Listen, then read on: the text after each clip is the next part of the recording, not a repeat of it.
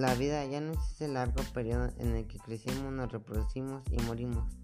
Parece una cadena de acontecimientos breves que se unen unos con otros.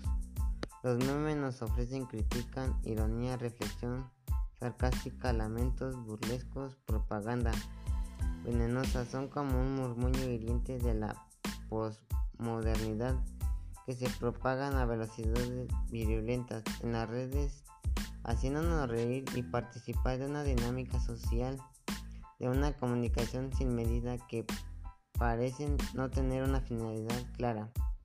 Como proceso creativo, hacer memes no precisa solamente de una buena frase acompañada de una imagen.